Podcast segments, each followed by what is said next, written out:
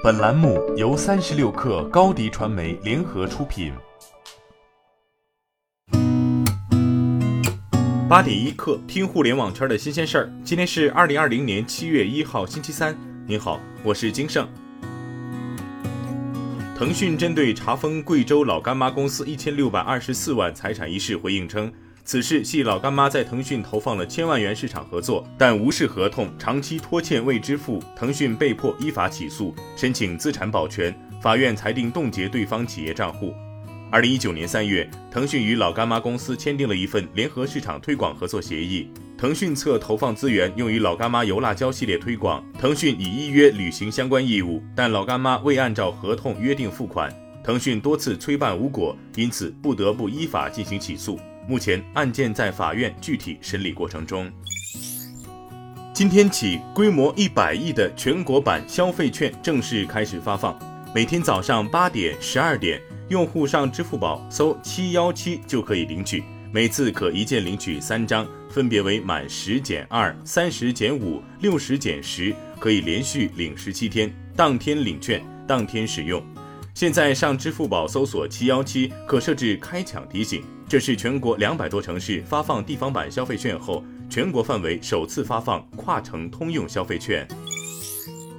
高德打车联合中国交通报社、中交企协雷锋工委，昨天起在多个城市上线了免费的考生专车服务。北京、重庆、武汉、徐州、连云港、郑州、秦皇岛、张家口、九江等城市的高考考生们，可使用高德打车考生专车线上预约出租车。服务只接受提前预约，不接受及时叫车。预约截止时间为七月五号下午两点。近日，长江商学院中文金融 MBA、华东师范大学开放教育学院全都宣布认可知识服务平台得到 App 上的学习证明得到学分。分别出台多种面向得到学分的录取及学费学分减免政策。长江商学院宣布，得到 App 学分六百五十分及以上的用户，或者得到大学毕业的学员，可直通长江商学院中文金融 MBA 面试。如果被录取，奖励八万元奖学金。昨天有消息称，吉利有意收购拜腾，并进行过实地考察，只是尚未做出最终决定。拜腾汽车表示，对传闻无法评论。此外，消息还报道称，拜腾汽车在经过董事会后，决定自七月一号起暂停中国内地业务运营。停工停产期间，大部分中国区员工将待岗，仅有小部分员工留岗值守，维持公司最基本的职能运转，优先保障拖欠薪水的发放。当下，拜腾汽车量产计划一再推迟，到目前几乎无法实现 M Bike 的量产。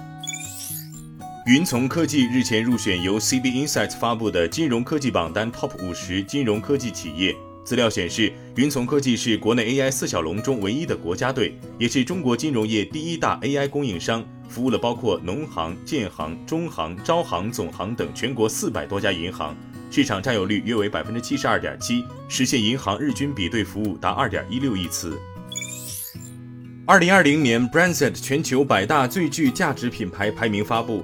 尽管疫情期间经济社会和个人都受到一定程度的影响，但这些全球品牌的价值仍旧逆势上涨百分之五点九。全球百大最具价值品牌的总品牌价值达到五万亿美元，相当于日本一年的国内生产总值。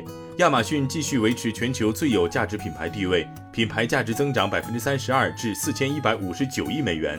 苹果继续保持第二，微软重回第三。亚洲品牌在排名中占到四分之一，其中中国品牌有十七个。阿里巴巴为中国最具价值品牌，腾讯紧随其后。今天咱们就先聊到这儿。编辑：彦东，我是金盛。八点一刻，咱们明天见。